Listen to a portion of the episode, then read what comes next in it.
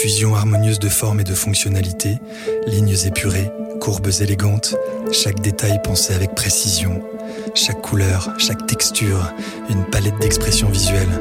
Créatif et novateur, le design éveille notre sensibilité esthétique.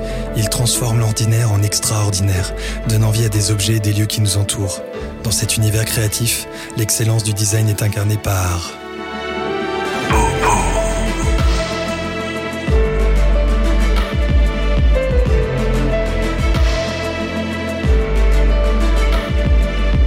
suis Vincent-Louis Voincher, DA et fondateur de Maison Céronne.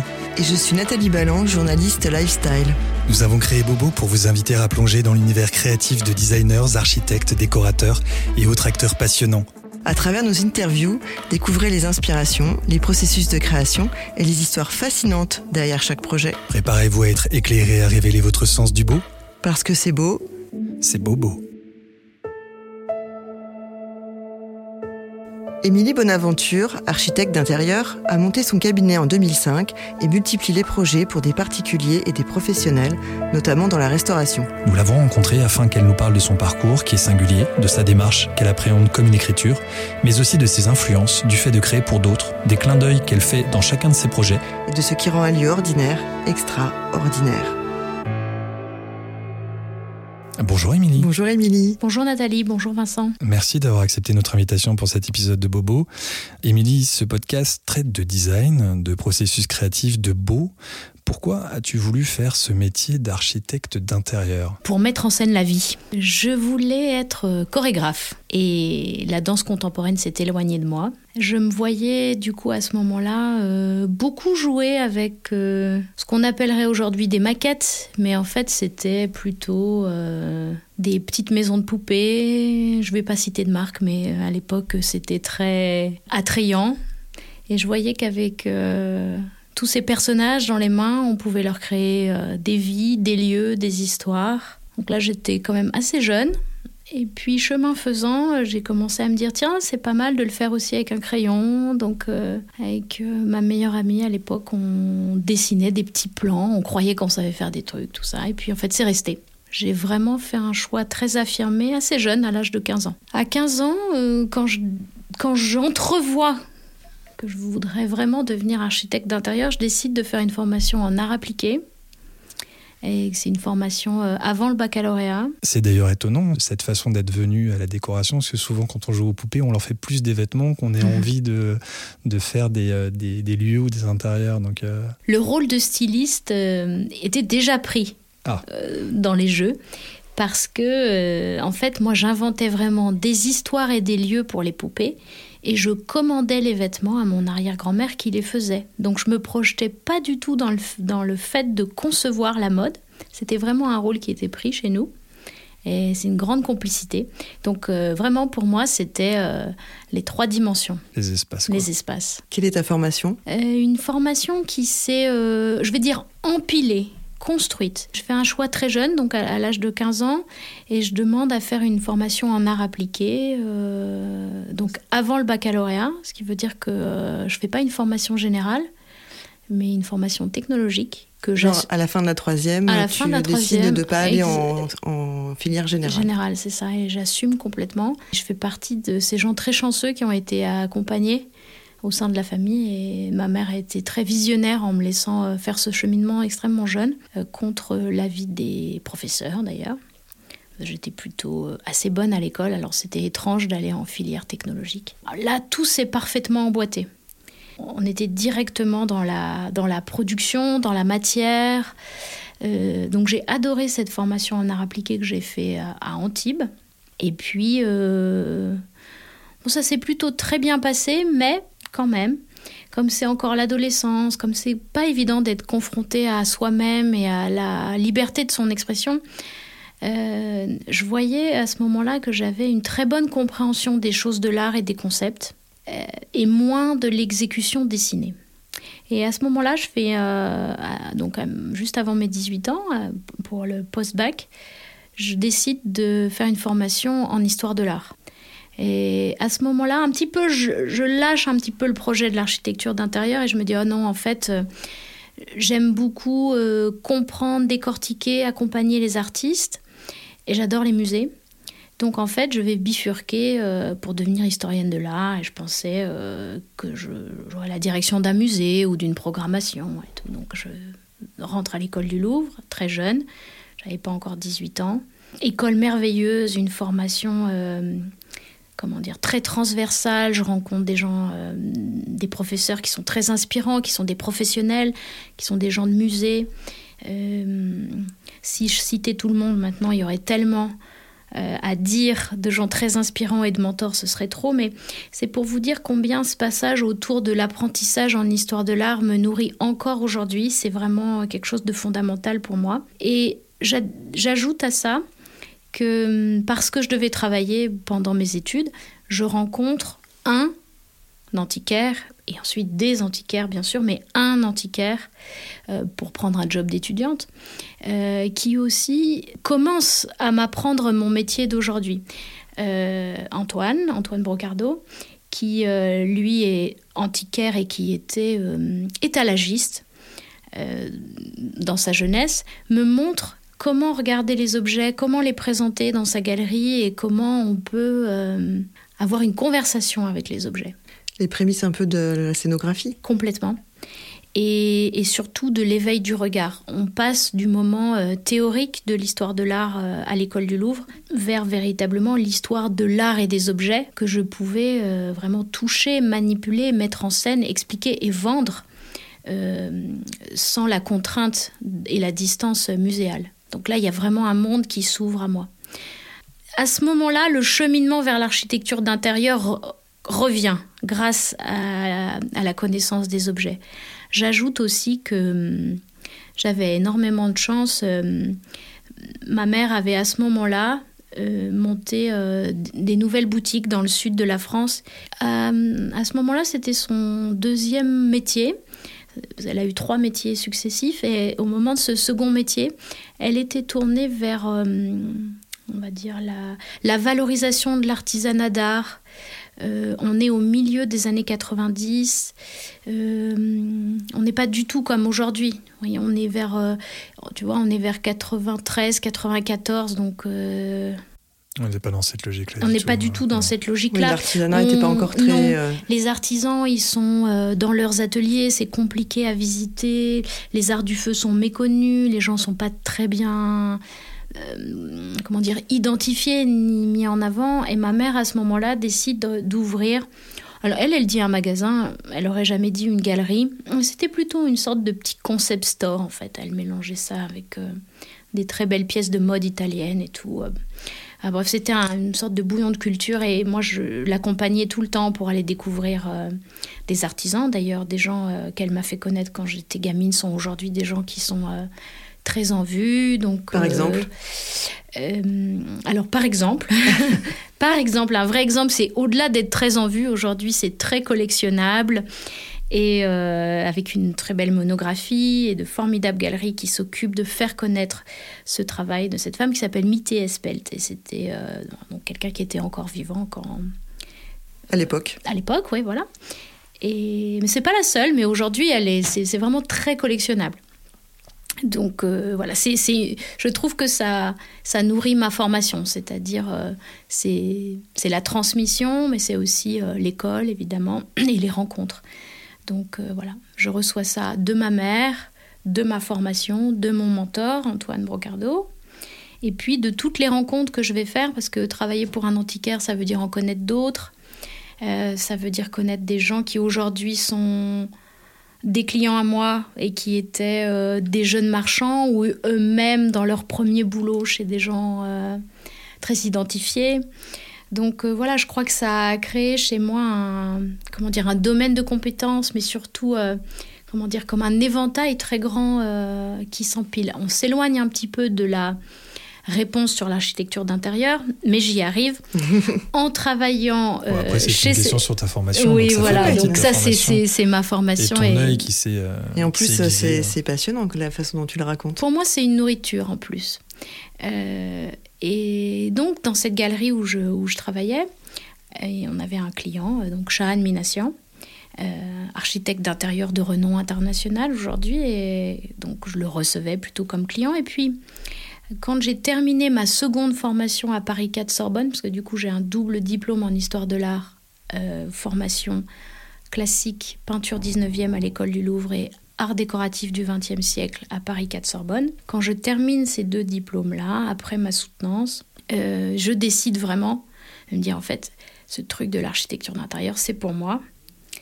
Euh, et en fait, je demande à Shahan Minassian s'il y a une place dans son cabinet. On est euh, en juillet 2000. J'ai donc eu mon premier job dans une agence d'archi d'intérieur en septembre 2000. Et euh, il y avait une place, ou alors il a créé cette place, je ne sais pas. C'était euh, une agence qui avait combien de, collaborateurs? À ce moment-là, on était cinq. Enfin, je fais partie d'un groupe de cinq personnes. Mhm. Aujourd'hui, Chan est très identifié, il a une très grande agence. Et ça a été pour moi quatre ans de collaboration euh, qui, je pense, à l'échelle d'une vie en Val d'Is, j'ai appris aussi énormément de choses, euh, à la fois dans la conception de l'architecture d'intérieur, mais dans la connaissance des objets, parce qu'il a une connaissance euh, sur les arts décoratifs qui n'était pas celle qu'on m'avait transmise par Antoine, et beaucoup plus internationale. Donc les arts décoratifs américains, scandinaves aussi, beaucoup de choses italiennes. Et en fait, voilà, tout ça, ça s'est complètement additionné. C'est voilà. Et j'arrive donc finalement euh, juillet 2004. Donc tu restes 4 ans chez lui. Ouais. Et je décide en juillet 2004 de partir faire mon chemin à moi. De créer ton propre cabinet. En étant, euh, comment dire, dans une relation très sereine quand je, quand je pars. Ça n'a rien à voir avec un quelconque problème qui se serait mis là. C'était simplement mon cheminement à moi. De dire, je veux faire une chose euh, à moi. Je crois que c'est surtout comme chacun d'entre nous quand on entreprend de manière euh, indépendante, c'est pas tant de se sentir capable, c'est que on sait pas tout. On y va parce qu'on a de la fougue, parce qu'il y a de l'enthousiasme, parce qu'on découvre euh, des artistes, des créateurs qu'on a envie de faire connaître. Et moi, c'est ce qui m'a animée. Euh, j'ai découvert le travail d'un céramiste qui s'appelle Emmanuel Boss. C'est un céramiste, il fait de la porcelaine et qui crée son émail. Et euh, voilà, c'était un travail d'artiste qui n'était pas connu. Et je me disais, euh, je sais pas, ça a allumé quelque chose à l'intérieur de moi en disant, euh, il, faut que je montre ça d'une manière ou d'une autre. Emmanuel ne fait ni de la céramique utilitaire, ni des pièces de forme des pièces de forme. C'est un artiste. En fait, c'est un artiste d'ailleurs qui a été formé par un maître d'art qui s'appelle Jean Girel.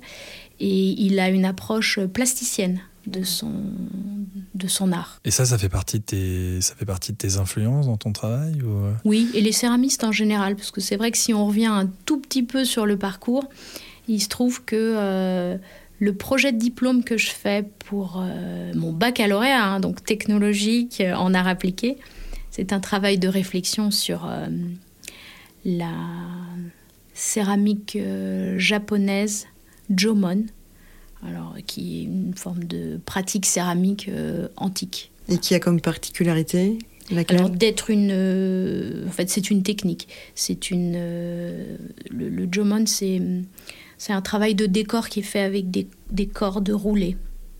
Alors ça a l'air cuit mais c'est encore un peu cru.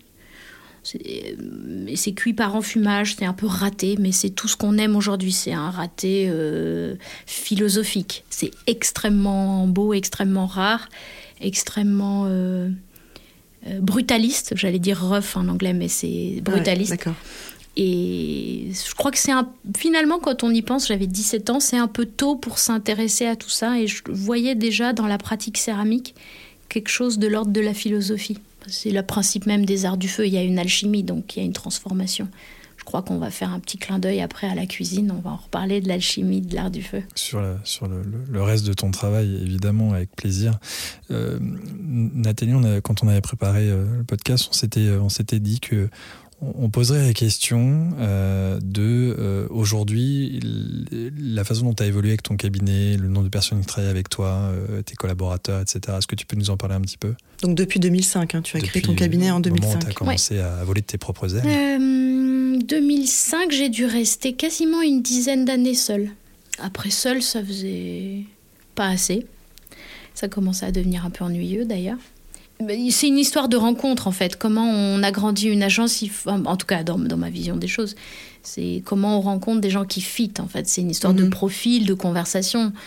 Euh, moi, j'ai pas trop. enfin, je crois, et ce que, la manière dont je me perçois, c'est que j'ai pas vraiment de profil de directeur d'agence euh, derrière un bureau qui signe des projets. Comme ça, à distance, euh, je suis très investie dans la production et la conception des projets.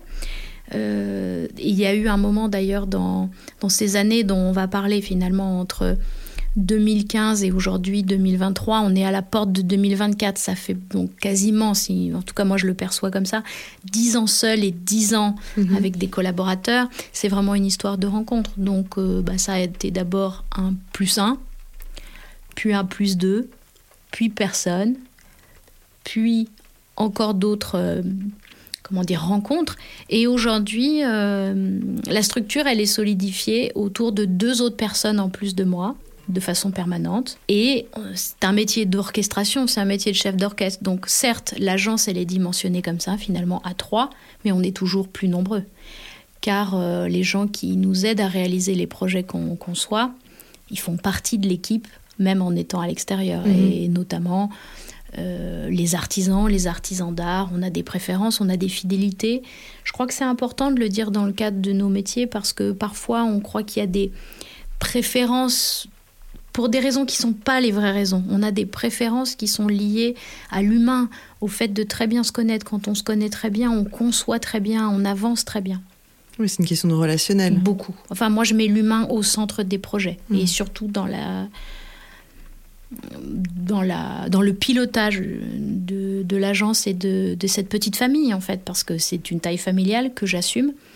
Je... Bien sûr qu'on pourrait intégrer d'autres personnes, peut-être une personne de plus, voilà, mais ça, ça, restera toujours cette taille parce que c'est une taille qui me ressemble. Quel est le style Émilie Bonaventure? Waouh euh, Ça, c'est une question qui fait un peu peur. mais non. Parce que c'est très dur de parler de soi comme ça en tout cas. Alors quelles sont les caractéristiques non, Sur ma personnalité, parce que peut-être que d'autres confrères parleraient d'eux avec euh, des, des, emphases de style et tout. Euh, moi, j'ai envie de dire, alors peut-être un truc un peu simpliste, mais c'est un style qui est très personnel, dans le sens où je mets de ma personne. Je mets de ma personne en écoutant qui est en face de moi. En tout cas, je, je crois encore écouter les gens qui sont en face de moi au bout de 20 ans on pourrait se dire qu'au bout de 20 ans, non, on a un style, signature, revendiqué, lisible au premier coup d'œil. Moi, je suis pas sûre d'être lisible au premier coup d'œil. Euh, les gens qui identifient les projets que je signe, il faut qu'ils regardent bien attentivement, parce que je mets plein de messages euh, cachés, codés. De la céramique notamment Oui, objectivement oui, mais pas que. Je crois que ce qui définit ce que je et ce que l'on réalise à l'agence, il y a toujours des citations, il y a toujours des clins d'œil. Tu peux nous citer un clin d'œil Et qu'en fait, je ne me répète jamais. C'est pour ça que je dis citation et clin d'œil. Il n'y a jamais de repeat. Me répéter m'ennuie, m'ennuie prodigieusement. J'aimerais pas du tout faire la même chose dans une couleur qui s'appellerait pour moi une déclinaison. Mhm. Euh, je n'aime donc ni les déclinaisons ni les variantes. J'aime les clins d'œil et les citations. Donc en fait, Peut-être que pour certains, ça peut être un peu distancié ou ça met à distance. Je ne sais pas s'il y a un mot français pour dire quand on met les gens à distance, mais c'est pas ça. C'est simplement que finalement, il faut aller chercher les clés, les codes.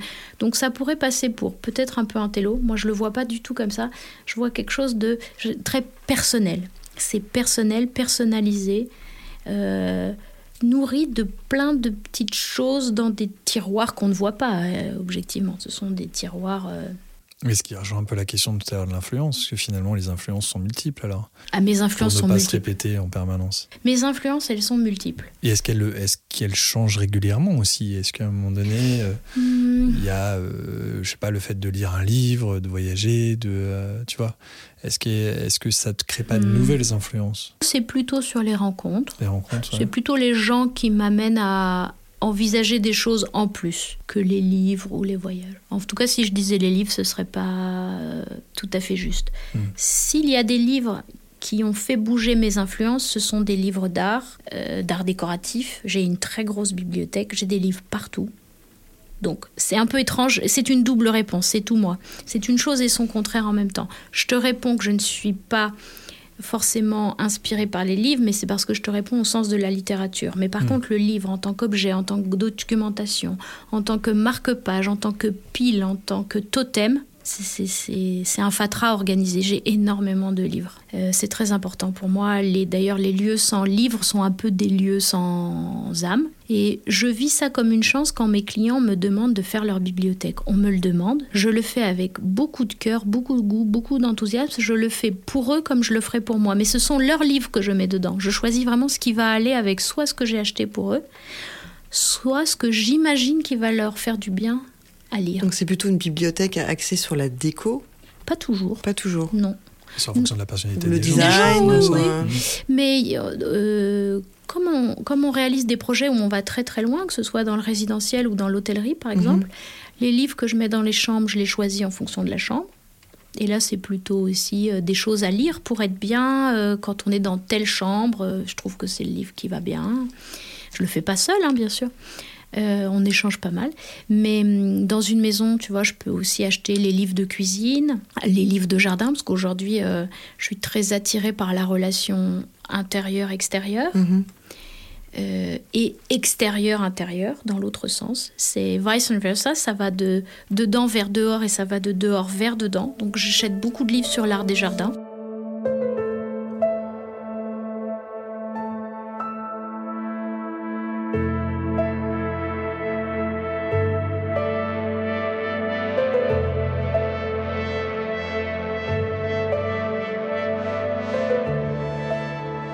Comment le dehors influence le dedans En fait, je m'en étais pas rendu compte tout de suite, mais le dehors, il, il interfère sur le dedans tout le temps et depuis le début.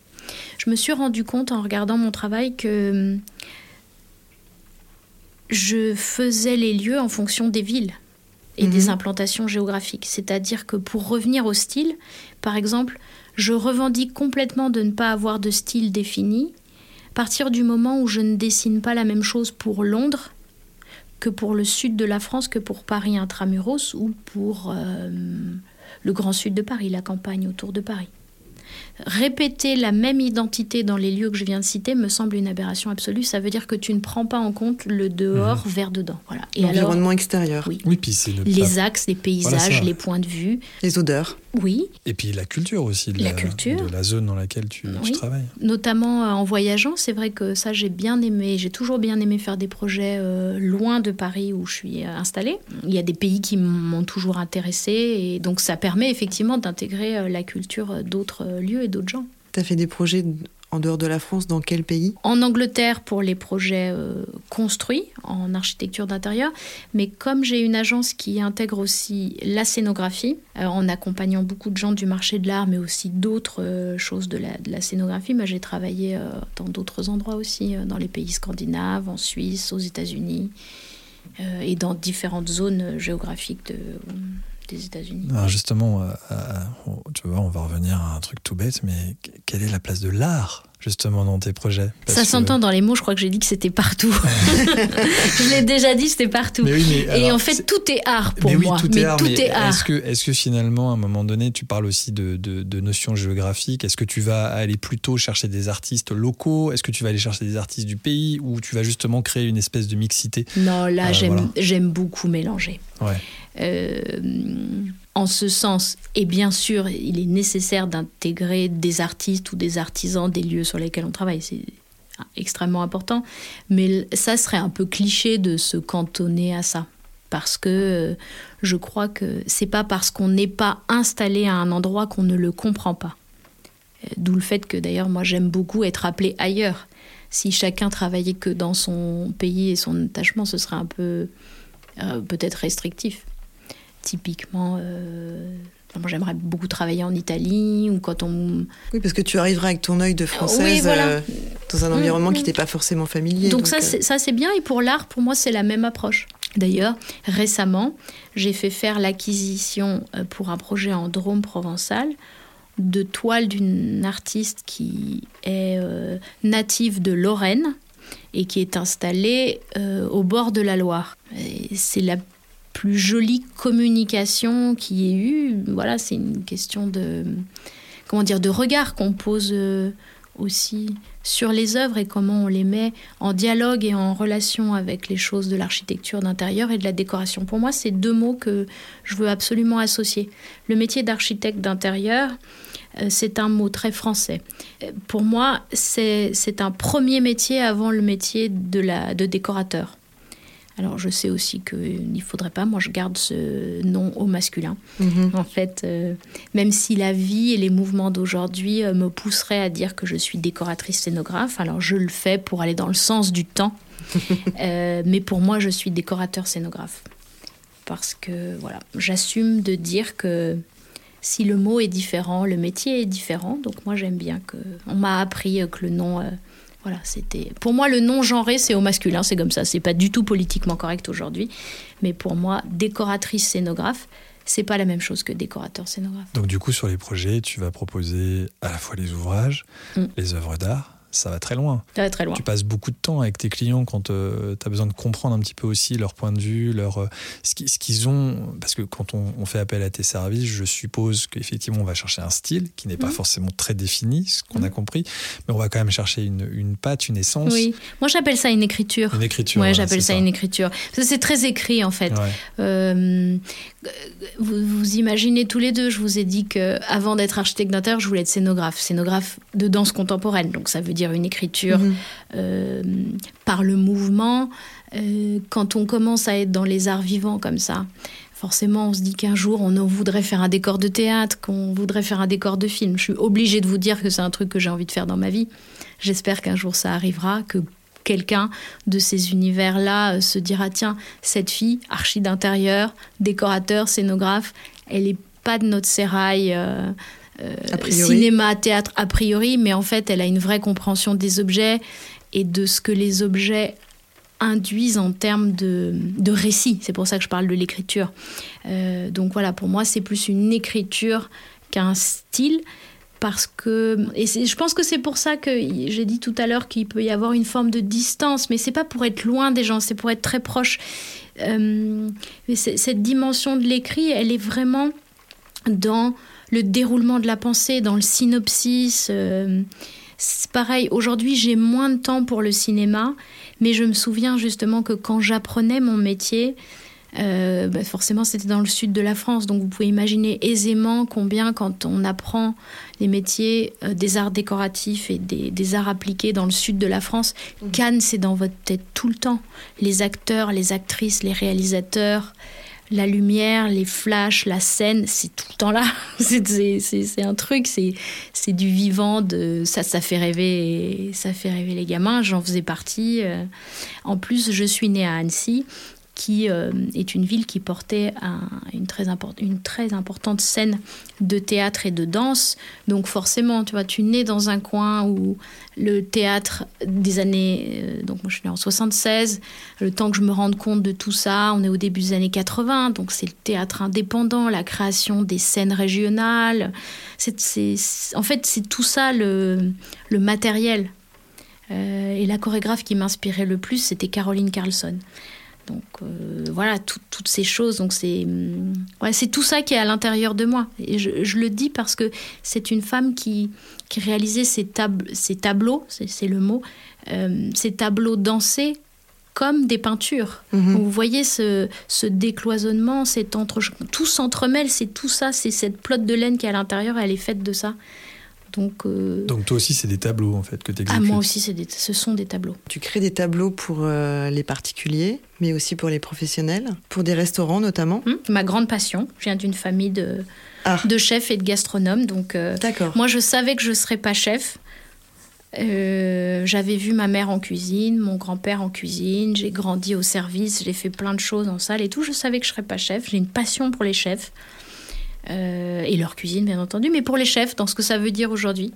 C'est un métier passionnant, c'est un métier exigeant. Il y a aujourd'hui des gens euh, qui, sont, qui, sont, incroyables, c'est aussi des, personnalités très multiples. Mhm. Avant, c'était assez monolithique comme métier, mais maintenant, c'est hum, beaucoup plus dans la lumière en tout cas, rock pour certains, mais il y a des gens, euh, des chefs et des chefs, eux, qui sont pas forcément euh, rock, mais qui sont vraiment des gens qui sont des, des gens qui sont plein de choses à expérimenter. C'est oui, qui vont au-delà de la cuisine et vont même avec au-delà euh, de la cuisine. les contenants Oui. aussi, autant que le contenu Oui, maintenant. le contenant, le Oui, puis- contenu, l'expérience de salle, Oui, c'est ça, voilà. les- le graphisme, le menu, l'environnement, tout. Ça C'est sort une de la expérience cuisine. complètement. Voilà. C'est on, on doit euh, on doit beaucoup de choses à la mise en lumière de, du début 2000-2001. Quand tu travailles sur un restaurant, Mhm. en quoi designer un restaurant est différent de designer un, un appartement ou une maison? Là, tu es un vrai scénographe. Parce qu'en fait, tous les jours, midi, soir, c'est un ballet, c'est le mot consacré. Mhm. c'est le ballet des chefs, de la brigade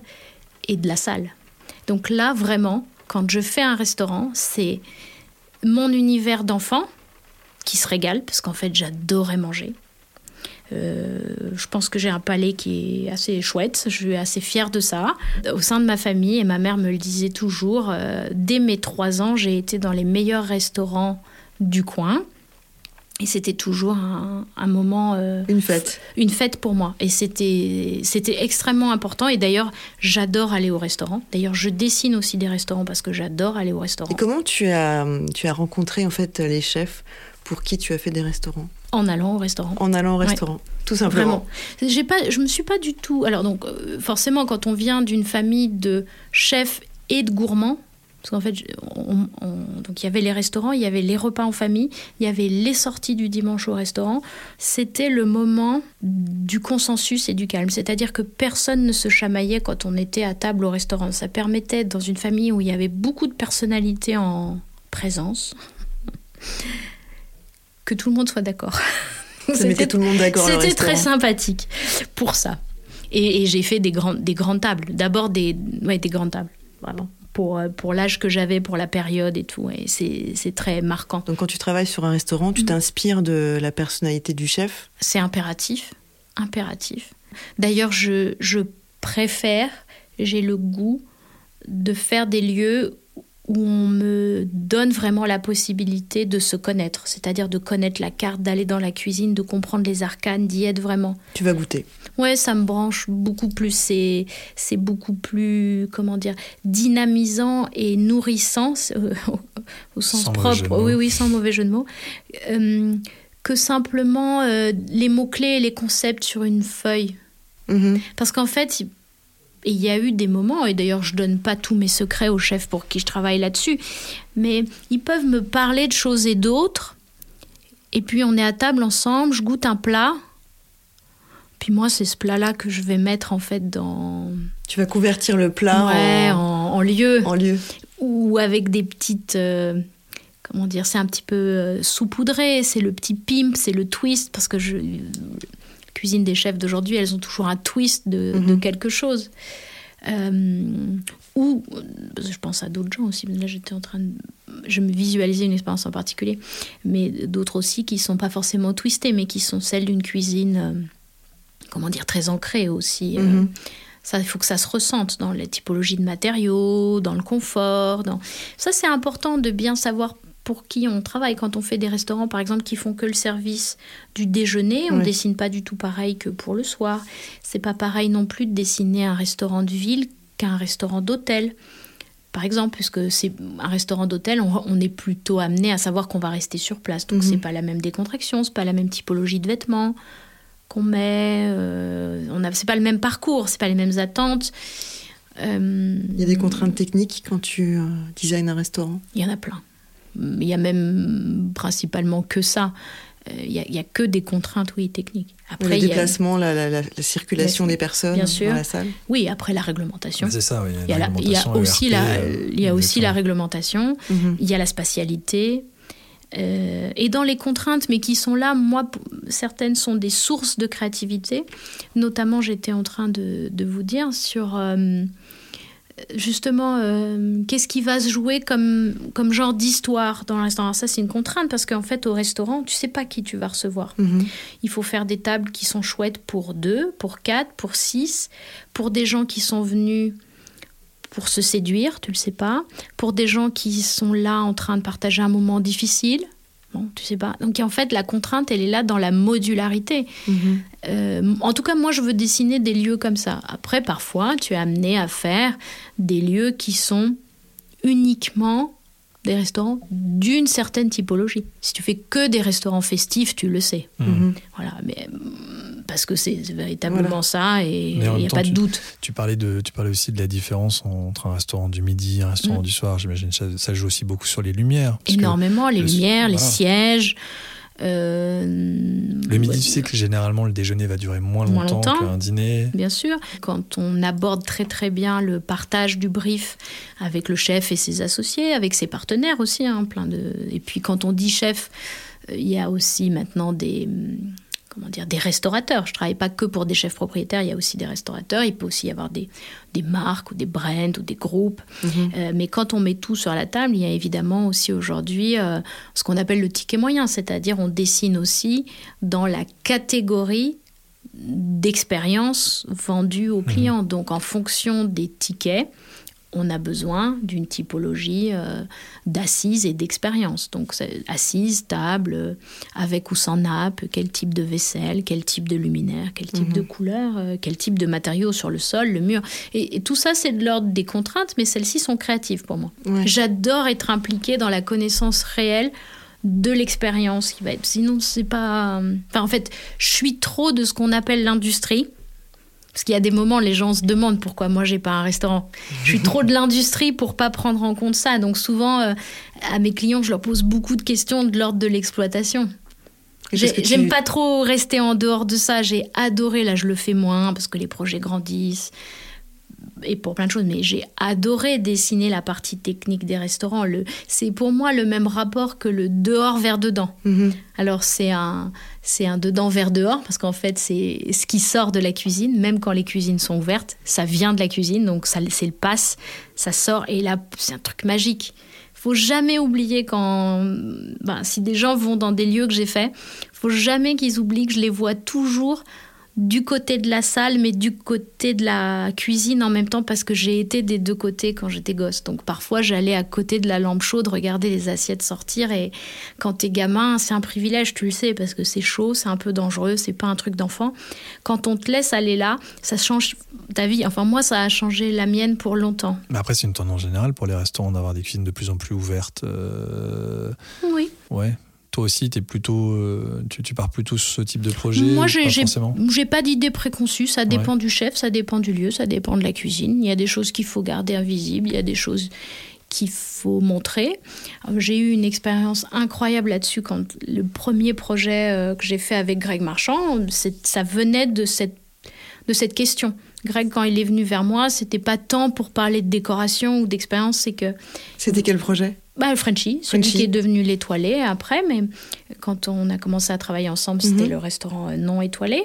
Et Greg, il travaillait beaucoup sur euh, la place de sa cuisine et sa place à lui dans son restaurant, qui est un endroit tout petit, d'ailleurs qu'on n'a pas agrandi. hein. On peut pas, on peut pas pousser les murs de Frenchy Restaurant. Ouais, c'est petit. Ouais. C'est tout petit, Mm. mais on a essayé. euh, mais je crois qu'on a réussi d'ailleurs, parce que ça, ça a été suivi de, de récompenses, puis de fidélité, surtout euh, pour tous les gens qui vont là-bas, et de Greg et Marie de fidélité vers moi aussi pour faire leur lieu.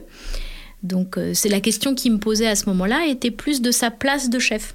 Et bien sûr, on l'a déroulé pour tout le reste, dans l'expérience, la salle, la décoration. T'as un nouveau projet là avec euh, Grégory Marchand. Ouais. Tu peux nous en dire un petit peu plus?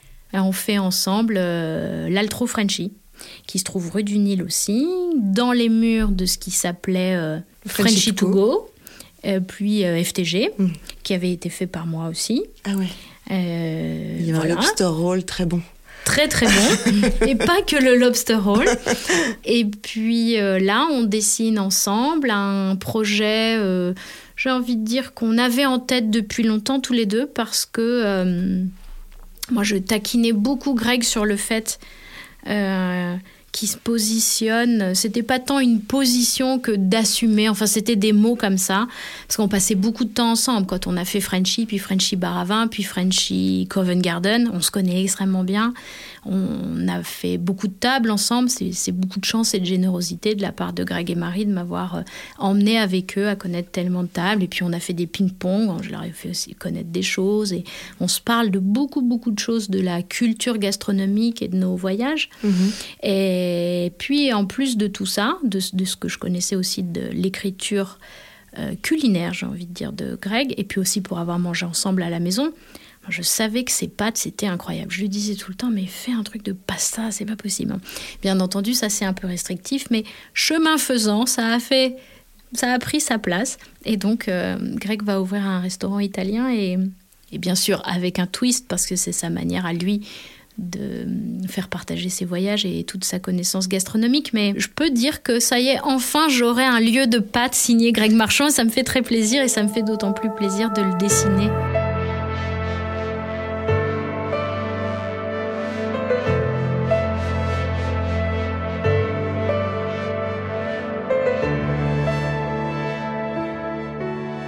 Est-ce que tu as déjà refusé un, projet parce que tu étais certaine que le résultat ne serait pas beau? Oui, absolument oui. Je sais pas si ça se dit, mais quand même non, non, non, je voulais, je voulais marquer un temps pour montrer combien c'était un oui affirmatif. Ah bon, ok. c'était un vrai oui. Euh, oui, bien sûr, parce que euh, oui, bien sûr, et malheureusement.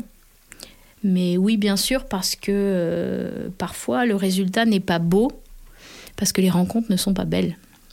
Il y a parfois euh, des téléphones qui sonnent euh, et c'est pas le bon appel. Donc euh, oui, on écoute, on regarde, on essaye et on n'y va pas. Et c'est quoi C'est le compromis qui te donne la sensation qu'à un moment donné, tu vas pas réussir à obtenir le résultat que tu, tu souhaites avoir ou c'est lié à autre chose? Parfois, c'est la nature du brief. Il y a des trucs où tu es un peu à contre-emploi. Enfin, moi, je me sentais pas appelée pour. Pour ce que tu sais faire. Voilà. Pour ton écriture. Pour mon écriture. À ce titre, et parce que tu me sers le mot du compromis, je suis pas sûre d'être une personne de compromis. Je suis une personne flexible, ouverte, j'espère avec une vision des choses assez internationale, éduquée au sens de la capacité à prendre en compte vraiment qui est en face, mais le compromis, je sais pas. Je suis un peu trop, euh, comment dire, entière, voilà. C'est il faut quand même me prendre dans l'entièreté de ce que je suis. mais vraiment, je, préfère le dire, l'assumer. Et, ceux qui auront, dans l'avenir, après nous avoir entendus, envie de téléphoner, je me dirais, tiens, m'écrire, hein, parce que je ne sais pas si on téléphone encore. Mais téléphone, moi, ça me fait toujours marrer. C'est allô euh. Oui, dans l'entièreté, il faut me prendre oui, tel que je suis, dans, dans cette grande complémentarité. Donc, oui, j'ai refusé des projets parce que je pensais que le résultat serait pas beau. Une fois que je vous ai dit que c'était lié au brief et donc peut-être parfois un peu aux gens, j'ai aussi refusé des projets parce que je sentais que vraiment esthétiquement ce serait pas beau. Qu'est-ce que tu entends par beau? Parce que qu'est-ce que ta notion du beau? Est-ce que le, beau évolue avec le temps? Est-ce que, euh, est-ce que le beau peut évoluer déjà? Ou est-ce que intrinsèquement quelque chose qui est objectivement beau reste toujours beau? Euh, où il y a une hmm. vraie part de subjectivité sur, euh, sur la notion de beauté en fait. L'intemporalité du beau. Hmm. L'intemporalité du beau, ouais. Ça, moi, j'y crois beaucoup. Hmm. D'ailleurs, pour moi, le beau est quand même toujours assez simple. Mais c'est dans la simplicité que les détails se logent. Un objet très bien dessiné, euh, il est bourré de détails invisibles. Euh, voilà, et ça le rend simple, c'est cette simplification qui lui donne une certaine esthétique, pour, pour mes yeux. Ensuite, est-ce que le beau évolue? Oui, incontestablement, et j'espère d'ailleurs quand on fait le métier que je fais. Tes, enfin, tes mais mes références, nos références du beau, je ne crois pas qu'elles restent figées du début à la fin d'une carrière. Euh, il y a des comment dire, des fondamentaux, des repères, des références qui vont rester pour toujours. Et puis il y a des choses qui vont s'ajouter sur le chemin, parce que d'autres vont te les montrer, parce que tu vas apprendre, parce que tu vas te tromper et que tu vas recommencer. Et des fois, des ratés sont des très belles choses. Il y a beaucoup d'exemples en gastronomie, beaucoup d'erreurs de recettes qui sont des plats fétiches. Je suppose que un jour, des gens écriront euh, sur la décoration, l'architecture d'intérieur et se diront que ah, un truc qui a raté, bah, aujourd'hui, c'est un incontournable, c'est le beau et c'est la super recette qu'il faut. Euh, qu'il faut euh, comment dire répéter dérouler voilà un peu un peu comme vraiment un peu comme en, cuisine et le beau évolue parce que bah, parce qu'il y a des références dont on se détache aussi. Je pense que des choses qu'on a aimées plus jeunes, on les aime un peu moins. Et puis après, je vais quand même arriver par dire le beau évolue parce que il y a quand même des modes qui arrivent, Mhm. des inflexions, des tendances, des matériaux qu'on détestait, qu'on aime. Quel est le matériau qu'on détestait et qu'on aime aujourd'hui? Ben, Il y en a plusieurs. Ça dépend de l'âge que tu as au moment où tu réponds à cette question.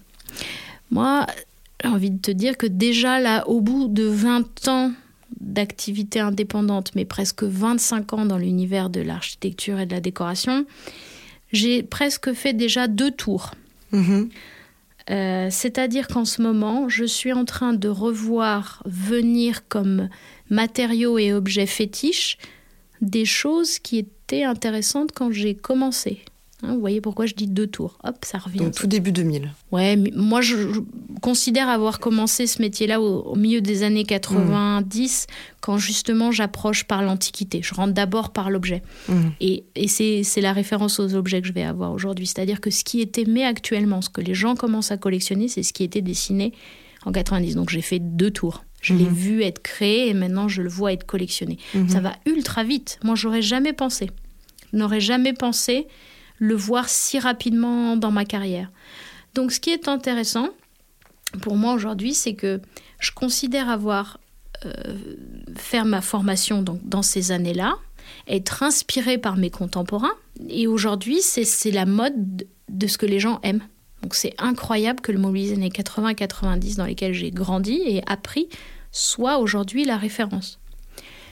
Ça, c'est une chose que j'imaginais pas. Ça induit donc des matérialités, une façon de concevoir euh, qui est particulière, euh, sur des matériaux, des couleurs, forcément, Mhm. et tout en étant juxtaposé avec un goût assez marqué actuellement pour tout ce qu'on appellerait l'esthétique 40. Le, je parle du 40 français. Et là, mes références vont toujours être françaises. hein. Je ne suis pas en train de dire le 40 international Mhm. et les années 90 internationales. Encore que dans le 90 international, il y a des ramifications communes, mais le, le 40 français, c'est très spécifique. C'est pas pareil dans les autres pays. Qu'est-ce que c'est le 40 français alors? Bah, le 40 français, c'est euh, le bon. Alors attends, il faut être très précis. Le bon 40 français qui est réaimé aujourd'hui, c'est euh, ce qu'on voit apparaître dans les projets avec euh, le plâtre. Alors, soit le plâtre appliqué en, en, en stuc, soit le plâtre dans les collections d'objets. Ça va être le miroir, le miroir piqueté, euh, les terres cuites. euh, Voilà. Alors les gens citent pas forcément les créateurs, tu vois, mais si tu penses à plâtre et terre cuite, tu vas penser à Jacques Adnet. Je suis pas sûre qu'aujourd'hui mes confrères disent qu'ils conçoivent des lieux en pensant à Jacques Adnet, mais on peut sentir qu'il y a toutes ces choses comme ça qui soutiennent. C'est une Mhm. inspiration Ouais. globale de toute façon. Ouais, c'est ça va être Serge Roche, ça va être les colonnes torses, euh, le regard sur l'antique. C'est-à-dire qu'aujourd'hui, on crée des lieux qui s'inspirent du 40, le 40 regardant lui-même l'antique, avec un passage par euh, des débuts des années 10. Tu vois, c'est comme la lecture, on va dire, de d'aujourd'hui sur André Putman, elle-même qui lisait Mhm. Hoffman dans les années 20. Enfin, c'est, c'est la relecture de la lecture de quelqu'un d'autre. Je trouve ça passionnant, moi d'ailleurs. Ce qui serait bien, c'est que les gens assument de citer ce qui les inspire. ouais. Ça serait plus chouette.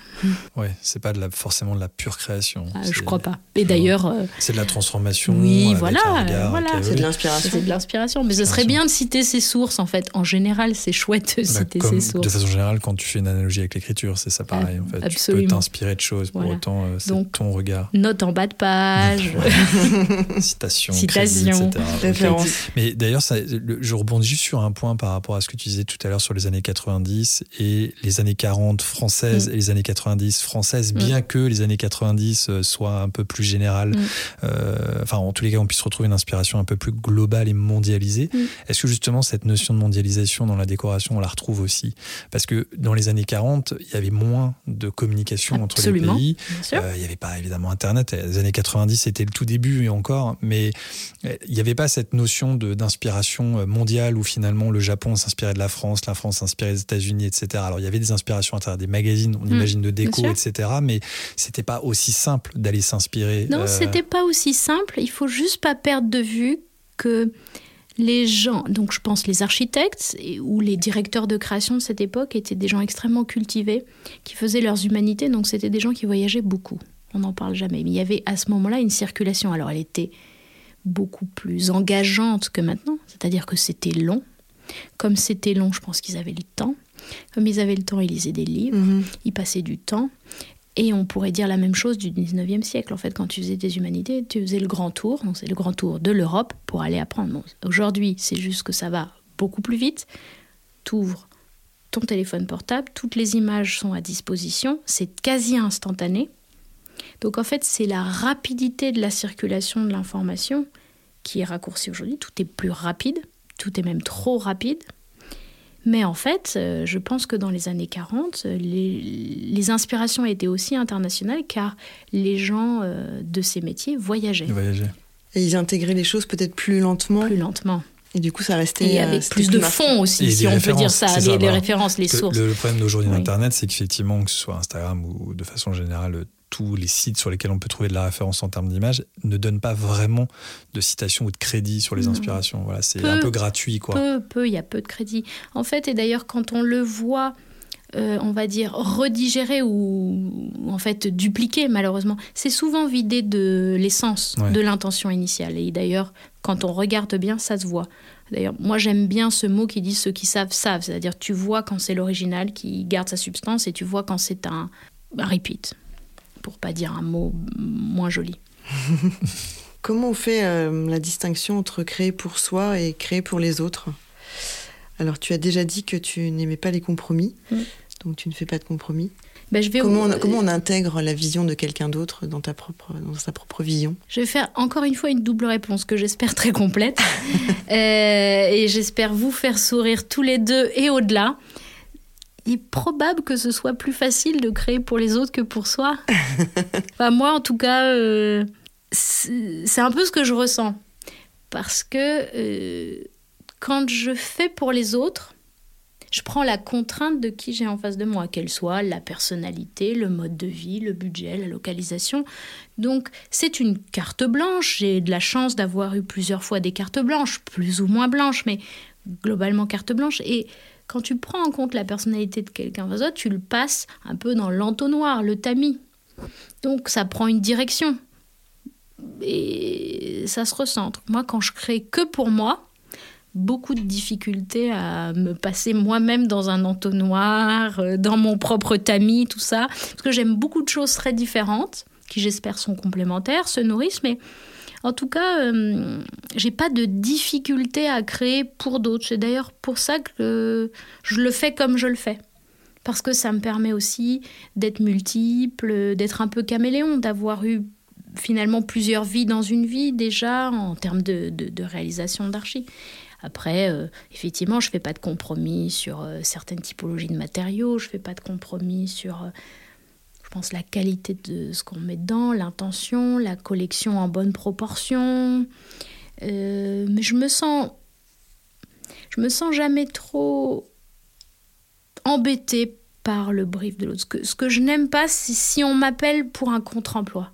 Ça, ça m'ennuie beaucoup. Mais si, le casting est bon, en fait, c'est formidable, c'est top. Je donne beaucoup, je reçois beaucoup. euh, On en revient toujours à cette analogie avec l'écriture. hein. Ouais. Finalement, euh, la différence entre une page blanche et une page où on a quelques contraintes, parfois les contraintes sont, sont plus simples pour pouvoir créer parce qu'on a effectivement un guide. Quoi, ouais, moi j'apprécie, j'apprécie. Donc, euh, j'apprécie. quel est ton meilleur souvenir professionnel? C'est pas simple parce qu'il peut y en avoir plusieurs, mais je t'en demande un, pas deux. Ou une rencontre Ou une rencontre, oui, ça peut être une rencontre euh, qui a été marquante, un projet qui a été plus impliquant d'un point de vue, je sais pas, émotionnel, un hasard heureux. Tu parles, parlais un petit peu de hasard tout à l'heure. Bah là, c'est tout en même temps. Euh, Est-ce que je nomme le projet euh, Parce que Bien ça, sûr, ça, ça, ça va peut-être Ça faire des. que toi. Oui, puis ça peut faire des jaloux pour d'autres choses où j'ai adoré faire aussi. Mais bon. C'est pour ça que je disais un, comme ça au moins il y ça en a, limite. il y en a qu'un. Et pour l'instant, il n'est pas encore. euh, comment dire J'ai pas encore trouvé au moins son jumeau, mais j'ai adoré faire un projet euh, qu'on appelle Talma chez nous. euh, parce que bah, c'est un heureux hasard de rencontre. C'est un projet que j'ai fait à Paris 9e, dans l'endroit où je vis, donc qui est un arrondissement de cœur, de vie. C'est une rencontre euh, formidable avec une personnalité, une personne formidable. Euh, qui m'observait de longtemps, que j'ai pas imaginé venir vers moi. C'était une carte blanche et c'était surtout une magnifique conversation. C'était un appartement? Oui, c'est un appartement, mais ça a l'air d'une maison, d'un petit hôtel particulier, parce que bah, pour ceux qui vont aller regarder. Euh, c'est un particulier? Oui, bien c'est un projet résidentiel avec un jardin euh, sur plusieurs niveaux.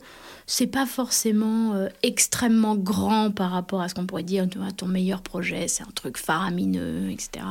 C'est pas ça. La dimension est raisonnable, mais c'est déjà quand même grand. Mais surtout, ce qui rend la chose exceptionnelle, c'est la rencontre c'est la carte blanche. C'est quelqu'un qui m'a permis de m'exprimer de m'exprimer profondément à un moment où j'en avais besoin dans ma vie et dans ma carrière, besoin et envie. Je me suis sentie comprise, je me suis sentie euh, utile. Utile. Ah oui, c'est un mot que j'adore pour moi, j'adore être utile.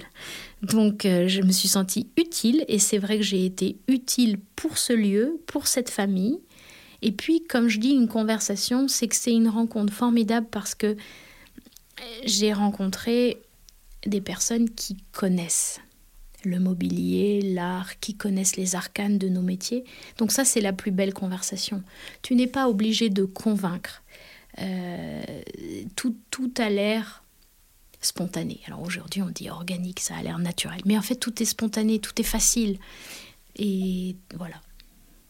Donc ça, c'est pour l'instant, pour moi, euh, un, projet, un projet fétiche, c'est aussi un projet qui m'a permis d'en avoir d'autres derrière. Donc aussi pour cela, ce projet est particulier. Il m'a fait connaître d'autres gens. D'autres gens m'ont appelé quand ils l'ont vu. D'autres gens ont aimé ce lieu. Euh, des gens me le donnent en référence. Ils l'appellent comme ça. Alors on dit Ah oui, mais tu sais, ton projet Talma. Et alors, clin d'œil à l'écriture aussi, c'est le petit surnom de ce projet, Talma, qui est en fait un homme de théâtre du 19e. Et c'est un auteur et un dramaturge. Euh, donc, et, le lieu, c'est sur la Nouvelle-Athènes. Donc en fait, tout ça, ça faisait beaucoup d'écriture, beaucoup de théâtre, beaucoup de rideaux, beaucoup d'histoires, beaucoup de... On s'est beaucoup amusé. Euh, c'est un projet qu'on a réalisé en 2019. Et puis, sans être triste, mais quand même, je fais un petit truc euh, pour le dire. Ben, en, plus, après 2019, le monde a changé. Ben oui. Donc, en fait, faut le dire, c'était voilà, c'était bien parce que c'était le monde d'avant, voilà aussi. Donc, c'est des gens exceptionnels, un lieu de cœur, le monde d'avant. Donc, c'est c'est plus, plus, plus, plus, euh, c'est que du love en fait, voilà. Et, et en plus, c'est formidable parce que ce sont des gens qui m'ont ensuite donné un second projet aussi. Donc, on en a fait un magnifique, celui là Puis on en a fait un autre. Et puis grâce à ça, effectivement, d'autres gens ont, vu qui je suis. Je pense qu'aussi c'était une des premières fois où je montrais le plus mon style. Comment on transforme un lieu ordinaire en lieu extraordinaire? Euh, Ce sera peut-être la question de la fin. Ce sera la question de la fin, je pense. la question de la fin. Donc il faut la. Ouais, c'est la plus dure. Moi, j'ai bien aimé celle d'avant aussi. je pouvais dire, ah, c'est. Alors, un lieu ordinaire en un lieu extraordinaire. Bah, je rebondis. Quand on m'a donné la carcasse de Talma, c'était un lieu ordinaire avec un potentiel extraordinaire. Alors, tiens, ça me permet de vous répondre comment on fait d'un lieu ordinaire un lieu extraordinaire? Ben, on écoute le lieu on voit ce qu'il a dedans d'extraordinaire, car chaque lieu a un potentiel extraordinaire. Donc là, il faut mettre euh, un truc de docteur. Quand on écoute euh, battre le cœur et un stéthoscope, on dit alors voilà, on, sort son stéthoscope ou, et on oui, c'est ça. On, écoute, on, ausculte. On écoute les vibes. Ouais, on écoute.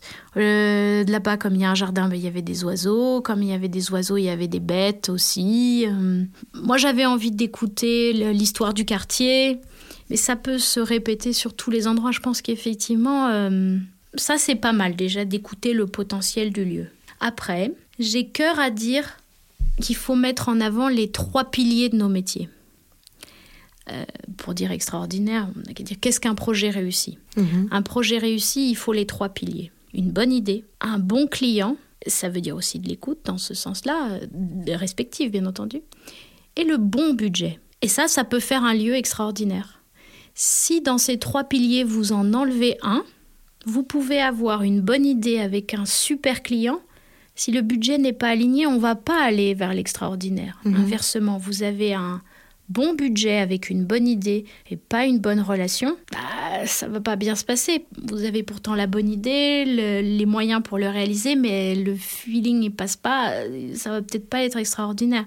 Et puis après, ça c'est le pire.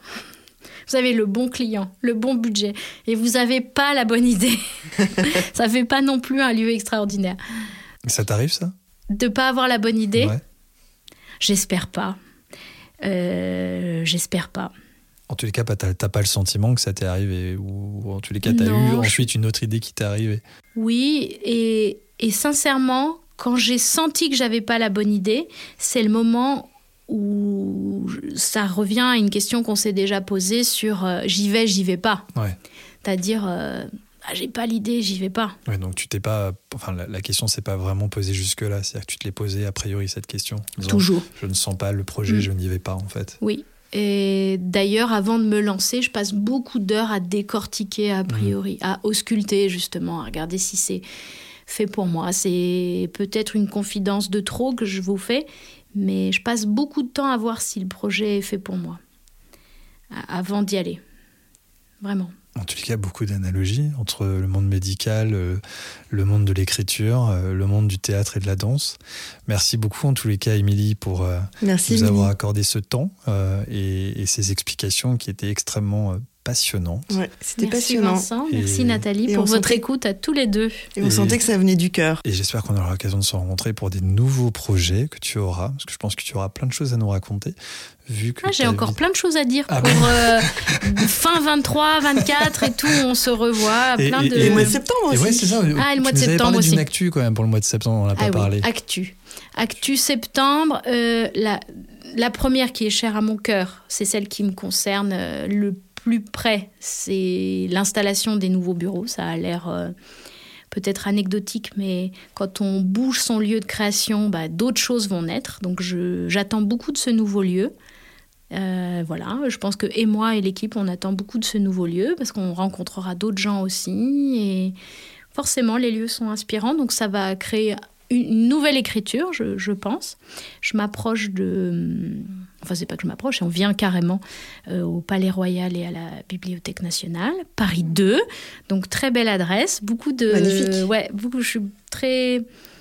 Euh, très, très fière, très touchée par ça aussi, parce que ça boucle un peu la boucle quand tu commences à venir à Palais Royal, Bibliothèque nationale, pour tout ce qu'on s'est raconté de l'écriture, de la danse, de la culture et tout. C'est vraiment dans le cœur du réacteur. Voilà, proche aussi de beaucoup de belles maisons de décoration qui sont très importantes pour nous pour créer. Donc ça, c'est formidable. C'est dans les tuyaux, c'est maintenant, c'est tout de suite. Euh, aussi, je signe la scénographie d'une exposition à la galerie Vauclair qui va aussi euh, beaucoup parler de moi parce que c'est un titre que j'assume qui s'appelle Madame Butterfly, le voyage immobile d'Émilie Bonaventure et ça va parler euh, du Japon et, euh, et de la mise en abîme d'une collection de mobilier du 19e avec euh, Masséno et mon regard d'aujourd'hui. Je vais mélanger cette collection d'objets qui appartient à, Laurence et Denis avec avec des photos contemporaines, de, la photographie plutôt que photo, de la photographie euh, contemporaine. Et j'ai la chance de recevoir la confiance de Françoise Huguier pour ça, qui me, qui me confie ces images. Et c'est une dame importante de la photographie en France aujourd'hui. Elle euh, occupe désormais la chaire de photographie à, à l'Académie des beaux-arts.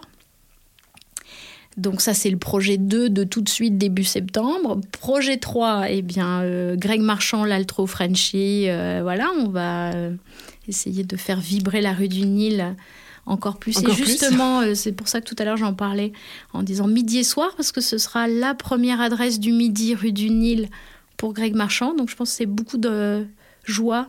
Ah oui, parce que Frenchy est ouvert que le soir. Et oui, et Frenchy Baravin aussi. Donc l'Altro Frenchy, midi et soir beaucoup de jours par semaine. je dis pas combien encore, mais je pense beaucoup de jours par semaine. Donc ça, c'est toute l'actu septembre. Peut-être ça va déborder un peu début octobre, on sait pas trop. Voilà. Et puis euh, deux belles choses aussi en octobre, toujours dans mon dans mon cœur, la scénographie pour le marché de l'art et à nouveau de la céramique. Je serai au Pas de London avec euh, Thomas Fritsch et donc avec euh, toute sa collection de marchands de céramique française des années 50 aux années 70, à peu près une vingtaine d'années de collection de très belles pièces. On reviendra avec l'arrivée de Design Miami à Paris. On enchaîne donc deux foires à zéro jour d'intervalle. Elles se superposent. Donc après Londres, on revient à Paris et on montrera d'autres pièces dans une autre dynamique. Et puis encore plein de choses pour début 24. Je devrais parler euh, paysagisme, verdure, intégration, euh, campagne, campagne, euh, voilà. Projet campagne. Projet campagne. Ok, bon, bah, on, se, retrouvera à ce moment-là, alors tu pourras nous raconter tout. Je reviendrai devant votre micro à tous les deux. Avec plaisir. En tous les cas, ça aurait été dommage de ne pas parler d'actu, parce que là-dessus, on avait pas mal de choses à se dire sur la fin. Bah, en tous les cas, merci beaucoup, Émilie, pour ton temps, et à très bientôt. Alors. Merci, Émilie. Merci à vous deux, merci encore.